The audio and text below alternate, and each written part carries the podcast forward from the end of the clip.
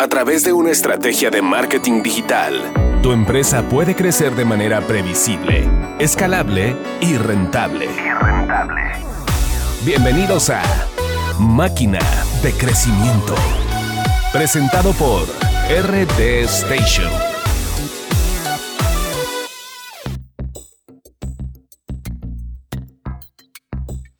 Bienvenidos a un nuevo episodio de Máquina de Crecimiento presentado por RD Station. Yo soy Gabriel Escamilla y episodio tras episodio les traemos temas este, pues de relevancia para el crecimiento de los negocios. Muchos de los que escucharon el, el, episodio cero que contamos el porqué de este podcast, queremos traer a líderes de opinión, a clientes de RD Station que les estén contando las experiencias que están teniendo. Hoy tenemos a un invitado, este, no hemos tenido a un top voice en, en, este podcast y traje a Néstor Márquez. La verdad es que trae, tema, trae temas muy interesantes que todos en Latinoamérica deberíamos de estar escuchando. Hace poquito le mandé un mensaje porque la verdad seguía su contenido en LinkedIn y pues lo invitamos. Néstor, ¿cómo estás? Bienvenido. ¿cómo estás? Buenas tardes. Un gusto estar contigo. Igualmente, la verdad es que yo creo que eres de las pocas personas que habla del tema de futuro del trabajo. Digo, no es algo nuevo, pero sí estás, se podría decir, este, mes a mes. Este, vi por ahí tu, sitio web, vi tu blog, vi por ahí lo, lo, que publicas. Entonces es un tema bastante interesante a, pues a tomar en cuenta, ¿no? Este 2020. Néstor, antes de empezar a platicar de este, de este tema, me gustaría que te presentaras. ¿Cuál ha sido tu trayectoria estos últimos años? ¿Qué has hecho? ¿Qué haces hoy en día? Cuéntanos, por favor. Bueno, eh, bueno, buenas tardes a todos. Es un gusto poder estar con Gabriela y con todos ustedes. Eh, bueno, soy un, yo soy un bicho digital, ¿no? Yo soy un bicho digital que nació hace unos años, ya, ¿no? los que los que me conozcan, eh, ya sea de LinkedIn o de, algunas cosas que publico, saben que tengo una espesa barba blanca, ¿no? Empecé automatizando plantas industriales en DuPont hace muchos años. después, casi toda mi carrera la hice en Wunderman, desarrollé eh, lo que sería actualmente la práctica de Data Science, la desarrollé desde sus inicios eh, en Argentina, yo soy argentino, hace 17 años que estoy en México, eh, en Brasil estuve muchos años también desarrollando todo el tema de Data Science para Wunderman, y en México, ¿no? Y a nivel global, de alguna manera contribuí a sentar las bases de, esta práctica, que bueno, que hoy la práctica de Data Science es algo muy establecido en el mundo digital, pero cuando, yo empecé con todo esto, ya por el año 95, era algo muy poco desarrollado, ¿no? Eh, bueno, y lo que hice últimamente, eh, estar más en el tema de consultoría. Tengo un programa de transformación digital en el TEC de Monterrey, un programa que yo creé, eh, que estamos en, a nivel nacional, estamos casi en 10 campus. También estoy en la Universidad Católica en Argentina, y estamos empezando en Chile, estamos empezando en Colombia. Bueno, hay estamos creando una comunidad de profesores y tratando de, hacer creer, crecer un poco eh, una conciencia un poco distinta ¿no? a lo que se habla convencionalmente del mundo digital. Y bueno, y el tema del trabajo eh, es un tema, obviamente, cuando yo hablo de transformación digital hablo de cuatro pilares, ¿no? Estrategia, gente, procesos y tecnología. Y bueno, explorando el tema, el segundo pilar, el de gente, eh, cada vez me preocupaba más el tema del futuro del trabajo. Yo te contaba que empecé automatizando plantas industriales en Dupont hace muchos años y, y cuando yo entré la planta tenía 5.000 empleados y cuando yo me fui éramos 900, ¿no? Y estoy hablando hace unos cuantos años ya de esto, ¿no? Todavía no he empezado toda mi vida en el mundo de las agencias y estuve casi 20 años en el mundo de las agencias. Y entonces, ya ahí empecé a ver como que como que la cosa se podía complicar en el futuro. Y, bueno, me puse a investigar este tema. Estoy haciendo un doctor, yo soy matemático aplicado por formación, orientación análisis de sistemas. Tengo una maestría de negocios y estoy haciendo un doctorado en el TEC de Monterrey eh, en el área de ciencia, tecnología y sociedad. Un doctorado en estudios humanísticos, área de ciencia, tecnología y sociedad. Y justamente mi tema de investigación es el futuro del trabajo en el 2050. Se, podría decir que es algo que, que, todavía falta muchísimo, pero está también muy cerca. Y Néstor, qué impresionante que te tocó vivir este, de 5.000 a 900 y no es de las únicas empresas que les pasa eso. Creo que cada vez estamos viendo pues esos cambios y me encanta que empezaras con esta introducción de los cuatro pilares porque es bastante importante pensar no solamente es la gente, no solamente es la tecnología, sino que pues al final son varios pilares. Néstor, vamos a comenzar con tu definición del futuro del trabajo. ¿Qué es lo que tú podrías decir? ¿Qué es lo que viene? Eh, está bueno que hables de definición porque a mí me da la impresión que hay como una lotería macabra con, el tema, hay mucho morbo con el tema del futuro del trabajo. Cuando se habla del futuro del trabajo se habla de a cuánta gente se va a despedir, cuál es la gente que la va a pasar mal cuando las máquinas se, ah, tomen, se hagan cargo de la mayoría de los trabajos, ¿no? Eh, y de qué va a vivir esa gente. Eh, entonces, entonces se tiran números, 47% de los trabajos van a desaparecer, 90% de los trabajos van a desaparecer. Y, la verdad que es, muy difícil el momento que estamos viviendo, porque como las cosas se están acelerando tanto, no nos permite entender eh, si los trabajos, eh, que, tan rápido, sabemos que tan rápido los trabajos van a desaparecer, pero no sabemos que tan rápido los trabajos se van a crear. Y pese que hay algunas versiones optimistas, porque el trabajo se va a crear bastante rápido, no sabemos que tan rápido ese trabajo que se cree va a ser automatizable, ¿no? Entonces, ahí hay todo, hay todo una, una parte media macabra sobre, para tirar esos números, que yo trato de evitarlos. Sin embargo, lo que me gusta investigar a mí, y de alguna manera lo ves en las cosas que posteo, ¿no? Eh, LinkedIn que tratan de ser provocadoras, ¿no? Eh, hay que acabar con las tendencias, hay que acabar con los millonarios, no los millonarios, me gustaría ser un millonario, pero no sé si me gustaría ser un billonario, ¿no? Eh, hay que, eh, ¿cómo nos preparamos para un futuro de abundancia? Nosotros venimos educados en una mentalidad de escasez, ¿no? Sí. Eh, y vivimos en una sociedad donde el dinero es una religión, ¿no? Entonces, y todos repetimos como pericos que estamos entrando en un mundo acelerado, si estamos entrando en un mundo acelerado que ya casi es abundante hoy, seguramente va a ser mucho más abundante en, los en las próximas décadas o en las próximas dos décadas, ¿no? Y no nos estamos preparando para eso mismo que todos repetimos, ¿no? El mundo está creciendo de manera acelerada. Eh, y bueno, esto va a traer cambios que van a ser significativos. Yo lo que estoy tratando de estudiar es cómo van a ser estos cambios, ¿no? Nos estamos preparando para un mundo de pos-escasez, frente a un futuro de pos-escasez, cómo se va a redefinir el término de trabajo, ¿sí? Seguramente no vamos, no vamos a entender el trabajo como lo entendemos en la actualidad, ni como el trabajo se definió en otros momentos en el pasado, ¿no? Porque uno cuando dice el trabajo, dice, ¿por qué el trabajo va a cambiar? Y el trabajo va a cambiar porque cambió en toda la historia.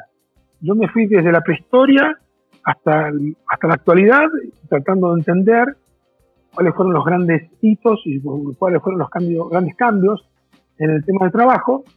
Y, bueno, hubo cambios significativos en el pasado y hay que esperar cambios muy significativos en el futuro, ¿no? Ah. Eh, bueno, por ese lado viene la cosa. Aquí, aquí es donde quería mm, darme una pequeña pausa porque justo te quería preguntar como hay algo específico que es lo que esté como agarrando esa fuerza de que se esté hablando un poco más de esto. A lo mejor en hace 30, 40 años pues no se hablaba de esto. Entonces, tú piensas que son los cambios tecnológicos, tú piensas que qué específicamente es que agarre este pues qué se podría decir como ola de que la gente esté preocupándose, la gente esté hablando más, haga más investigaciones. ¿Qué podrías decir que es como ese factor? Bueno, obviamente nos preocupa mucho el tema del trabajo porque si la automatización se está acelerando tanto, ¿no? Si las máquinas son cada vez más poderosas, si estamos avanzando cada vez hacia las máquinas inteligentes, ¿no? Eh, entonces, obviamente la gente se preocupa. El tema es que el futuro del trabajo no se ve solamente afectado por el desarrollo tecnológico. El desarrollo demográfico también, el desarrollo político, el desarrollo económico, el desarrollo de la ecología, ¿no? O sea, qué va a pasar con el planeta, qué va a pasar con los recursos. Entonces, hay un montón de cosas que van a afectar sin ninguna duda el tema del trabajo. Sin embargo, la que más preocupa es la tecnológica y, es en la que yo me eché un clavado, ¿no? Tratar de entender si el mundo se, se va acelerando y va avanzando hacia una proliferación absoluta de la tecnología, ¿qué va a pasar con los seres humanos, no? Entonces, y un tema, y un tema que pasa es que lo que está, está instalado en la discusión sobre el trabajo, dice, las máquinas van a reemplazar el, no quiero tirar números, ¿no? Un porcentaje X de trabajo. Entonces, yo lo que creo que ya ahí está mal planteado el tema. O sea, nosotros no deberíamos, eh, estar esperando que las máquinas nos definan a qué nos vamos a dedicar los seres humanos. Yo creo que nosotros lo que deberíamos hacer es empezar a pensar qué tipos de futuros queremos para la especie humana, ¿sí? Y, a partir de eso, cuál es el rol de la tecnología y cuál es el rol que nos va a tocar a los humanos, ¿no? Y no al revés. Entonces, cuando uno lo mira de esta perspectiva, ya uno deja de pensar frente a la utopía y distopia, ¿no? La, utopia de que vamos a vivir en un mundo abundante, o la distopia de las máquinas se van a hacer cargo de todos los trabajos. Sino que lo que uno va a decir es, bueno, ¿cómo hacemos para crecer? ¿Cómo hacemos para sacar el, máximo provecho de las máquinas? Pero también sacar el más, máximo provecho de los seres humanos. Y esas son discusiones que a veces no se hacen. Hay discusiones que a veces no, no llegamos adelante. Por eso a mí me gusta mucho el tema de diseños de futuro. Eh, crecí, bueno, me desarrollé pensando que el futuro es más fácil eh, crearlo que predecirlo, ¿no? En vez de estar tratando de predecir cómo van a ser los trabajos del futuro, digamos cómo queremos que sea el futuro y cuáles serían los trabajos que vamos a, dejar de ser las máquinas y cuáles serían los trabajos que tendríamos que, en los cuales vamos a desarrollarnos los seres humanos, ¿no? Ahora, si el trabajo va a cambiar de forma, ¿no? Yo identifiqué, por ejemplo, una serie de propiedades del trabajo. Por ejemplo, el trabajo fuente de sustento, el trabajo como fuente de identidad, el trabajo como fuente de capacidades, el trabajo como fuente de, movilidad social, el trabajo como un factor de comunitario y de integración de la gente, ¿no? El trabajo como, como factor eh, simbiótico entre el hombre y la máquina, ¿no? Después hay un tema contributivo del trabajo. Las personas con el trabajo, eh, pues bueno, se cree que las personas con el trabajo contribuyen a la economía de su sociedad, de su país, ¿no? Al bienestar. Hay una cuestión disciplinaria del trabajo. Durante varios momentos de la historia, el trabajo se utilizó para disciplinar a la gente, ¿no? Hay una cuestión de seguridad, de salud, hay una cuestión ambiental asociada al trabajo, hay una cuestión legal. En distintos momentos de la historia hemos tenido distintas interpretaciones y, el trabajo nos ha dado más o nos ha, dado menos libertades, ¿no? Y hay una cuestión también de género, ¿no? Eh, en, un momento el trabajo ha sido muy machista, ¿no? Estos son los trabajos del hombre, estos son los trabajos de la mujer, y dependiendo de las necesidades del momento se, se abría un poco más la cosa, se cerraba un poco más la cosa, y bueno, pero el trabajo ha tenido mucho que decir. Entonces, yo lo que estoy haciendo es tratando de entender cómo estas propiedades que yo definí, y bueno, empezaron siendo cinco y ya son como once, eh, cómo, cómo, evolucionaron en, la antigüedad, cómo evolucionaron hace una serie de años, cómo están evolucionando ahora y cómo evolucionarían en el futuro. ¿no? Y, bueno, ahí te dejo.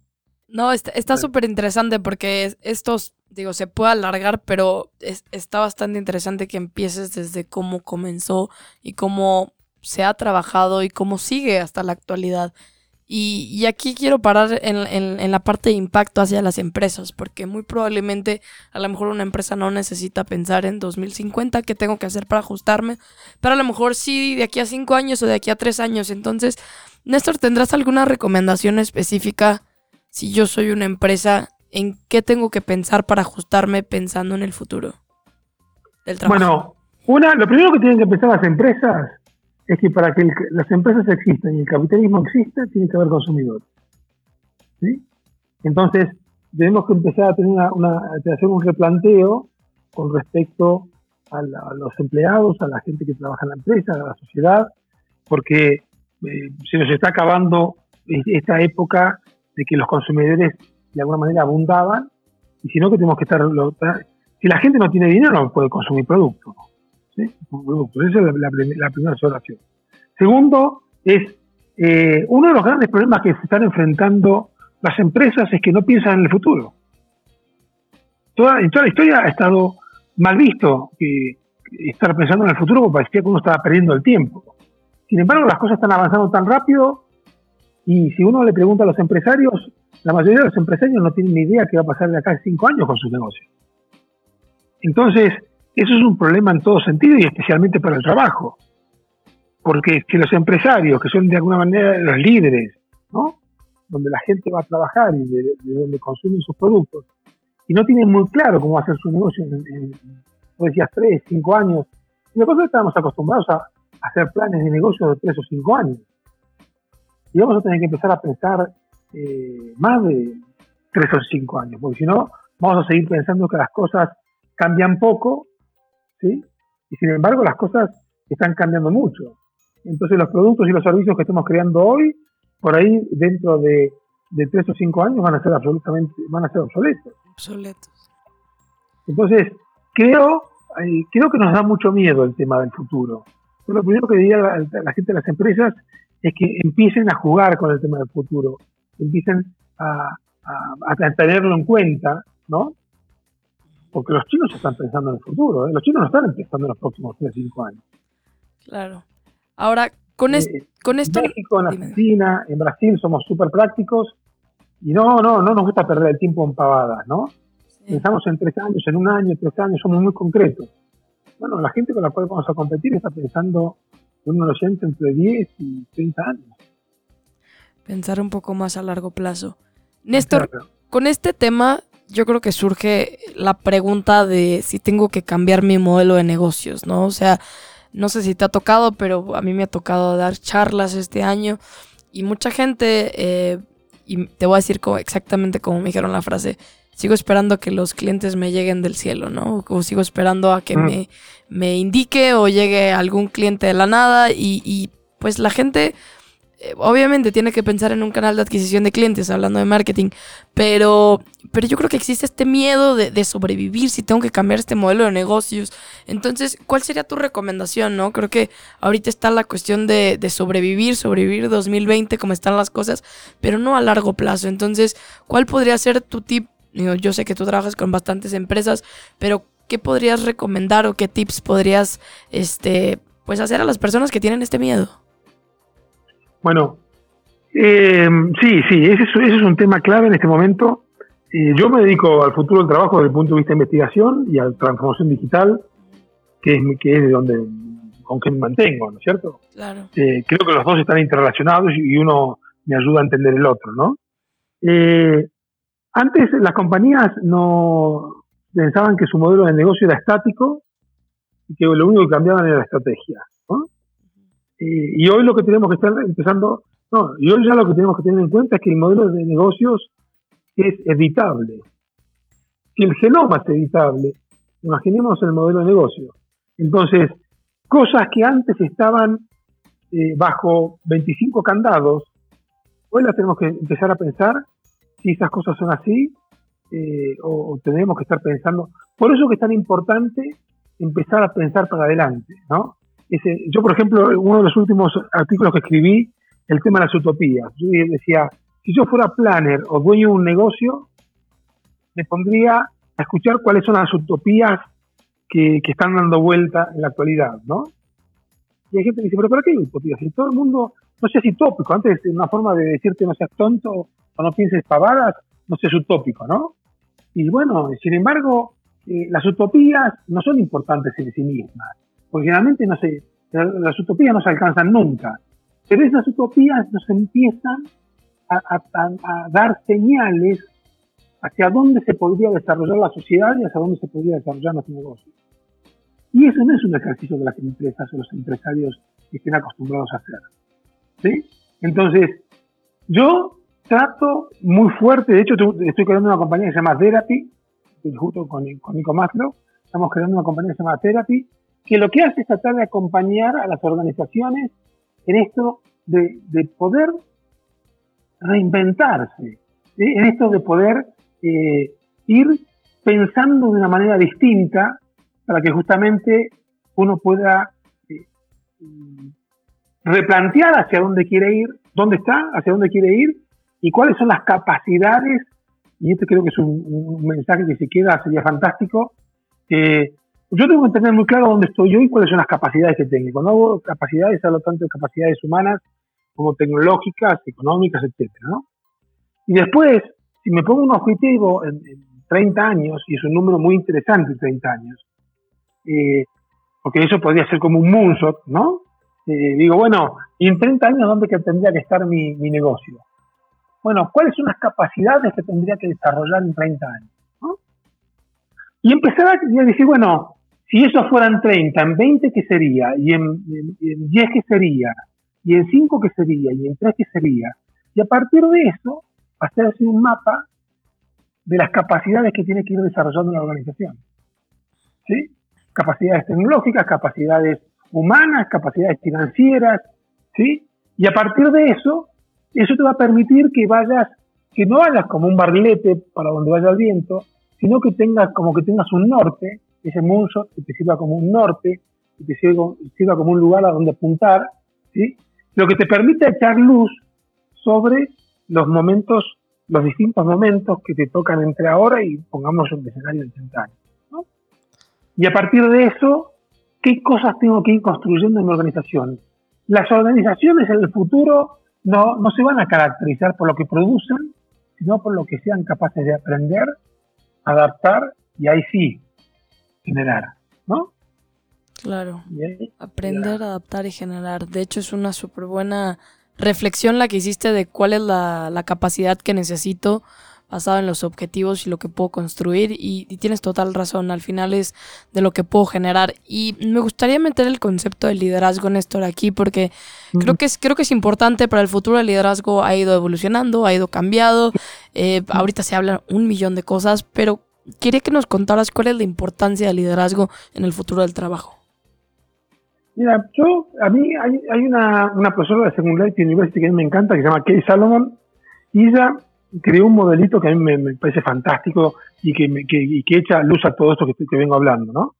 Eh, ella, ella lo que dice es que, eh, el, líder, el líder para el futuro, y el futuro, cuando, cuando se habla de futuro, mucha, mucha gente a veces dice, cuando uno habla de futuro, porque futuro puede ser, nosotros hemos ido, no sé, hace 20 minutos estamos hablando y hemos ido metiéndonos, cada, cada, cada un minuto nos hemos ido metiendo en un nuevo futuro, ¿no? De hecho, cada, todo el tiempo estamos entrando en el futuro.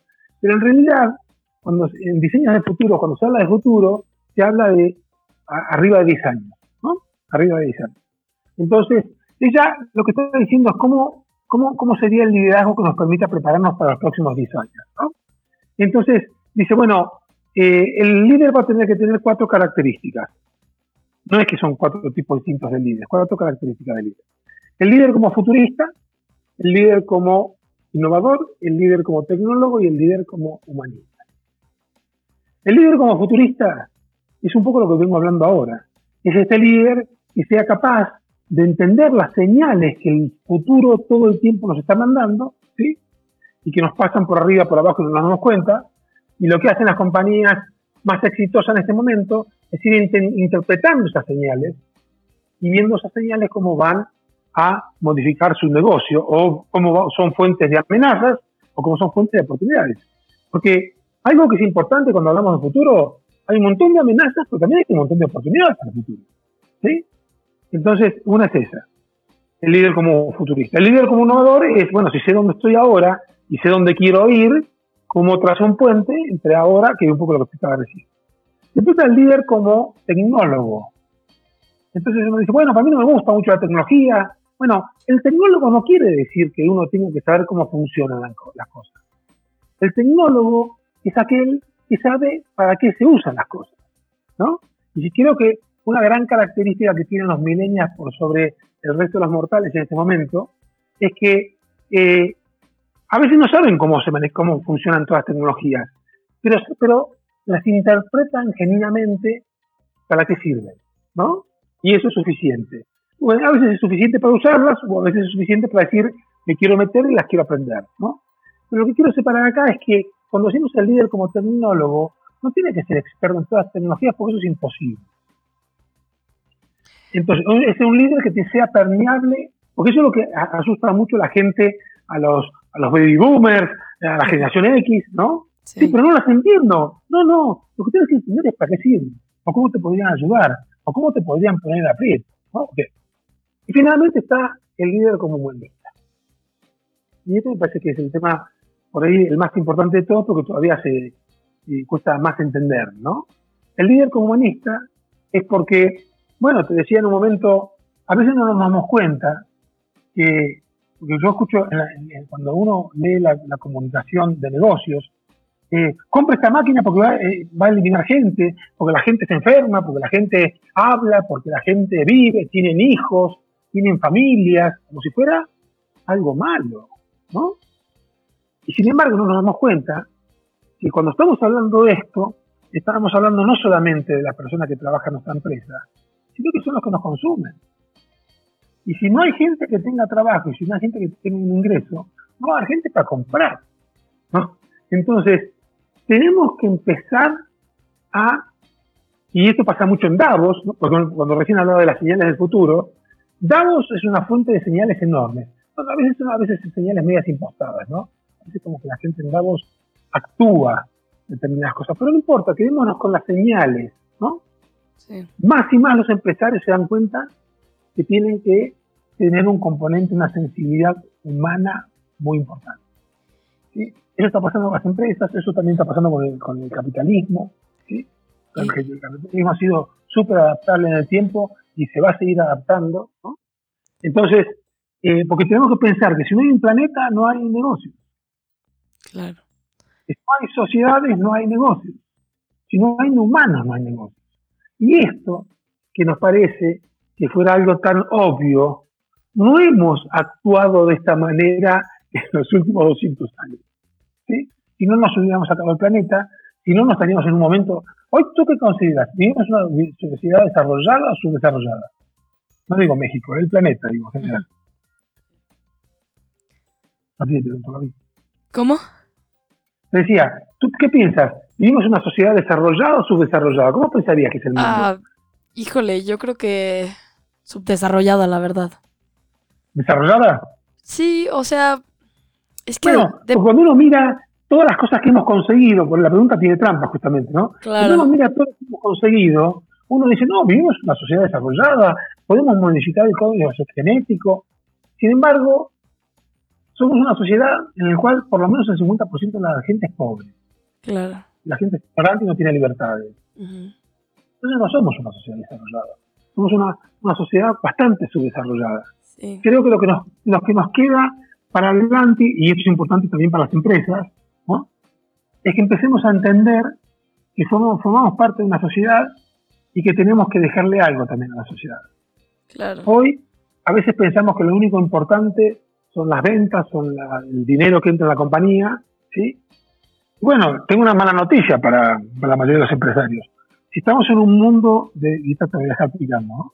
Si estamos en un mundo de desarrollo acelerado de tecnología, ¿sí?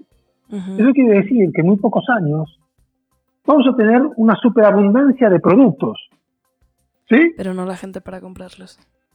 Porque, ah, porque a ver, te voy a decir una cosa. Los productos aparecieron casi con el final de la segunda, la primera guerra mundial y después la segunda guerra mundial. Sí, cuando el mundo tenía capacidad instalada, pues ya necesitaba para fabricar tanques o armas, y empezaron a decir, ¿y por qué no empezamos a producir productos? ¿no? Y ahí recién los seres humanos empezamos a acceder a los no hace tanto tiempo, ¿sí? casi no tiene 100 años esto. Y sin embargo, la cosa está creciendo tan rápido que muy posiblemente en un horizonte casi muy cercano tengamos una posibilidad casi inagotada de recursos, materiales, productos. Eso cuando, cuando en la Singularity University hablan de abundancia, ¿no? Diamanis y, y Kotler, ¿no? Entonces, en un mundo de abundancia, las cosas, hoy los, coches son muy importantes para nosotros, ¿no? Digo, para la sociedad. Tener una casa, ostentar cosas. Bueno, eso porque son escasos. Pues en el futuro los productos van a ser cada vez más abundantes, van a perder su valor. Así que más vale que empecemos a cambiar el chip que tenemos, porque las cosas están pasando demasiado rápido y a veces pensamos que esto, que no va a cambiar nunca, se termina pasando demasiado rápido. Los reyes pensaron que se iban a quedar, que las monarquías iban a existir por siempre. Y sin embargo, un día les cortaron la cabeza, la, la Revolución Francesa y empezaron a la República. Claro. ¿Sí? Entonces a veces pensamos que las cosas son eternas y sin embargo las cosas no son eternas. Entonces, yo creo que eh, tenemos que abrir un poco la cabeza, tenemos que dejar de pensar exclusivamente en lo material. Obvio, todos pensamos en lo material porque tenemos que vivir, pero no puede ser lo único para lo que vivamos. ¿sí? Y creo, para cerrar el capítulo del futuro del trabajo, en el futuro, por ahí, los seres humanos no van a, vamos a tener que trabajar para, para sustentarnos. Como en otros momentos de la historia no hemos tenido que trabajar para sustentarnos. justo este tema iba, iba a ver, a, meter, porque just, yo, yo he leído sobre esto, ¿no? De, de cómo en unos años el trabajo no va a ser este, para sustentarnos. Y tocaban justo este tema de eh, las cosas van a cambiar tanto que no va a tener sentido ir por ganar un salario. Néstor, quiero terminar con esta última pregunta porque la verdad es bastante completo lo que nos acabas de dar. Este, ya no comenté muchas cosas para no alargarlo tanto, pero si tuvieras que dar como un consejo de alguna habilidad que las personas tienen que tener, yo creo que hay veces que mucha gente se queda solo en, ah, tengo que ser creativo porque las computadoras no pueden ser creativas y, a veces nos limitamos solo a esto, pero ¿cuál sería tu consejo de alguien que se quiera actualizar y quiere tener ese hábito de, pues, estarse actualizando? Bueno, yo creo que acá hay una cosa, a mí mucha gente me dice, ¿cómo te la pasas todo el tiempo estudiando? ¿No? Me dicen. Y le digo, así vamos a hacer nosotros en 10 años. Así vamos a hacer todos nosotros dentro de 10 años. ¿Me entiendes? Entonces, eh, tenemos que aprender, creo que dos capacidades que tenemos que aprender urgentemente es aprender y a desaprender. ¿Sí? A desaprender todo aquello que nos ocupa espacio o que nos condiciona, ¿sí? Porque tenemos que incorporar cosas nuevas. O, por ejemplo, antes se decía, bueno, pues estás contradiciendo, o en el pasado pensabas distinto. Hoy, una persona que vaya cambiando su forma de pensar, hoy no está tan, tan, tan, mal vista como estaba mal vista en el pasado. Astro Teller, que está en la fábrica de moonshots de Google, él lo que dice es, en el pasado buscamos gente inteligente. Ahora buscamos gente que sea capaz de cambiar sus creencias, sus posiciones, sus ideas, entonces, esta capacidad a, aprender y desaprender va a ser fundamental para el futuro. ¿sí? Cuando yo entré a Gunderman, hace, entré a Gunderman en el año como, como el año, no, sé, creo 95, ¿no? 96. Cuando yo entré a Gunderman, yo era matemático aplicado, yo había sido cliente de DuPont. Eh, yo trabajaba en DuPont, después me habían pasado al desarrollo de productos, había sido cliente de la agencia. Y entonces me decían, ¿qué hacen estos Márquez acá? Pues si eres matemático y él tiene, una fábrica. Sí, sí, pero él tiene mucha experiencia con los datos, analizando datos, porque yo trabajaba mucho en modelización de datos para los procesos productivos. Y dice, y, pero no tiene nada que ver con el perfil de una agencia, el perfil de Néstor. Y alguien le dijo, eh, lo que pasa es que en 20 años el perfil de la, de la gente de la agencia va a ser más parecido al de Néstor que al tuyo decían, porque ella venía más del lado publicitario, ¿no? Y, bueno, pasaron menos de 20 años y de pronto me empecé a, dar cuenta de que habían cambiado los perfiles de la gente, ¿no? Y bueno, eh, y utilizo esta, esta, esta, este ejemplo para, seguramente si hablamos dentro de, dentro de 10 años, vamos a dar cuenta que cambiaron muchísimo las cosas a como las veníamos haciendo. Lo que pasa es que como van, vamos cambiando a medida que vamos viviendo, no nos damos cuenta.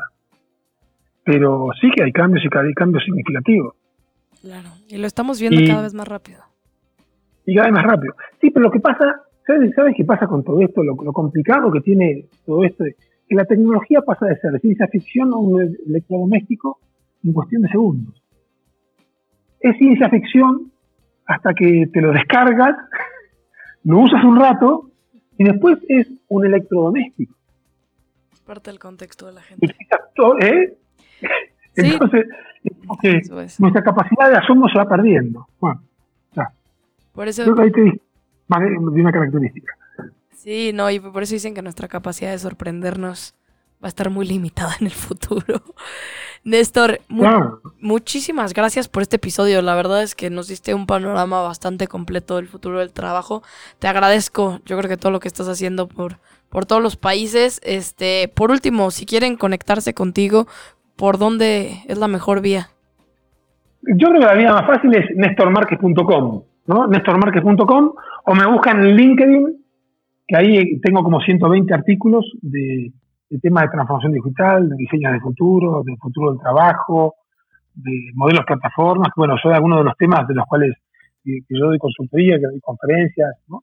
Genial. Eh, entonces, eh, sí, por Néstor Márquez en LinkedIn o néstormárquez.com me escriben o bueno, o ahí pueden encontrar algunas pistas para, para, para que estemos en contacto.